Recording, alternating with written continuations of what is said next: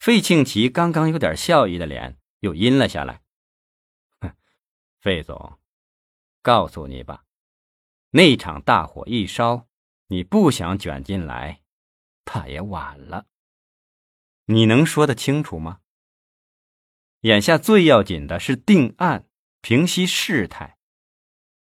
南江市公安局里面有人怀疑是预谋纵火，要真是那样，你我麻烦就大了。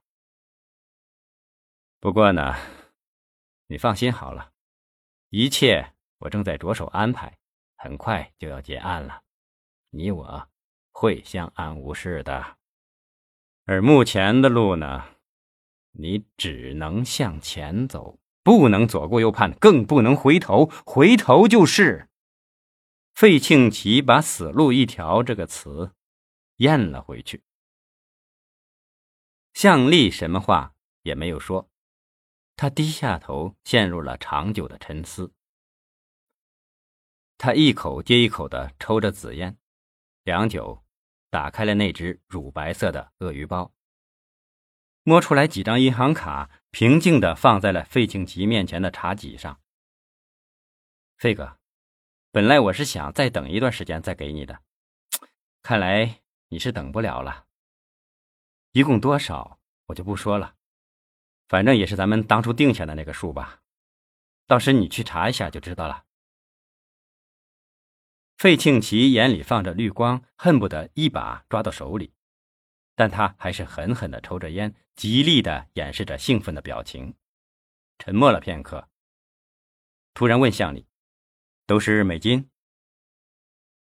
向丽用一根牙签挑起了一只去了皮的荔枝，放进看上去很性感的小嘴里，边吃边摇了摇头：“不，有三张是美金，另外的两张分别是欧元和港币。”费庆奇的脸上马上露出了不悦。干嘛不都兑成美金？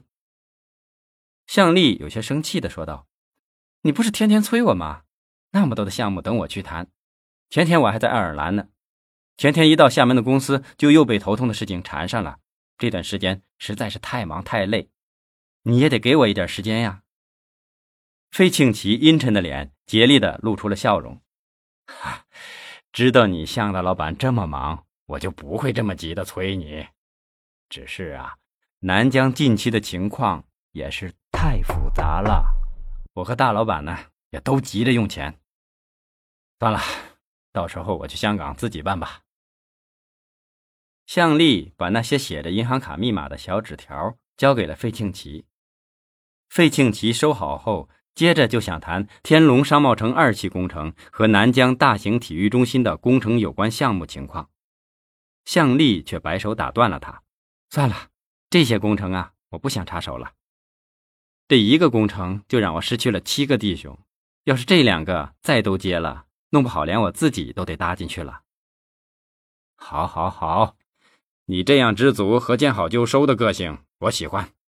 不过，他笑着，带着神秘的口气说道：“向总啊，当年你在深圳的那闯劲儿，如今去哪了？”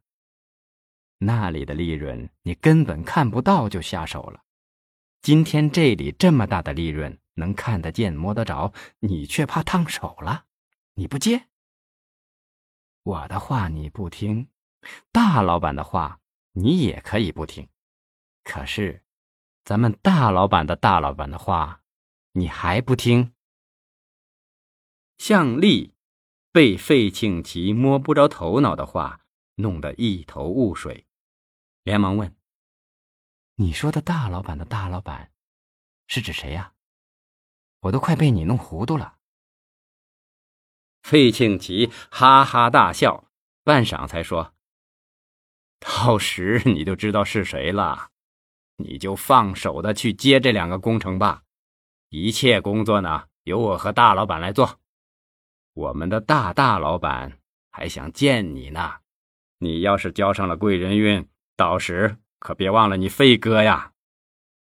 费庆奇的话让向丽有些不自在。算了算了，听你说的大大老板就像个小日本你还是放过我吧。费哥，我可不想攀什么贵人，我除了做生意，对其他的不感兴趣。